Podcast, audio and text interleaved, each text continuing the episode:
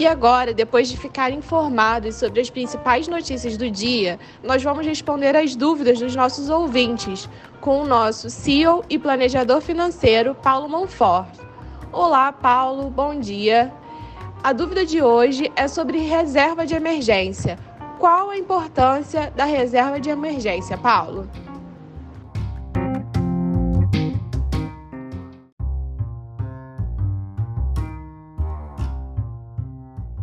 Olá, Aline. Olá, ouvinte. Um bom dia a todos.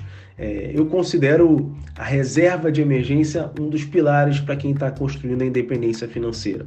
Ela agrega valor não só na solução de imprevistos que acontecem no nosso dia a dia, mas também dá muita tranquilidade para quem está investindo com foco no longo prazo.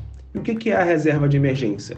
Consiste em deixar ali de 3 a 6 meses a sua renda mensal em um investimento conservador e com alta liquidez. Né? Então, se você ganha 10 mil reais uh, de renda, né, você tem que deixar no mínimo 30 mil reais e o ideal é que deixe ali 60 mil reais em um investimento disponível para você usar caso ocorra imprevistos. E onde investir a reserva de emergência? É, como eu disse, o mais recomendado é que ela fique um investimento altamente conservador e com liquidez D mais zero ou D mais um. O que, que é isso? É eu poder sacar o meu dinheiro no mesmo dia ou no dia seguinte, se eu precisar. E quando eu falo de investimentos conservadores, eu estou falando do próprio Tesouro Selic ou de fundos DI, que hoje são amplamente acessíveis aos investidores. Né?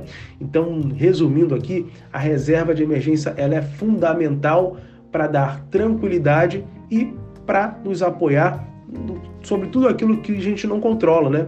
É, os imprevistos da vida eles acontecem todos os dias. A gente precisa ter uma maneira para atendê-los, né? Para poder agir, né? Sem ter que resgatar os investimentos de longo prazo e ter prejuízos com isso. Então a reserva de emergência ela atende muito bem essa necessidade. Então é isso, eu fico por aqui. Um forte abraço a todos.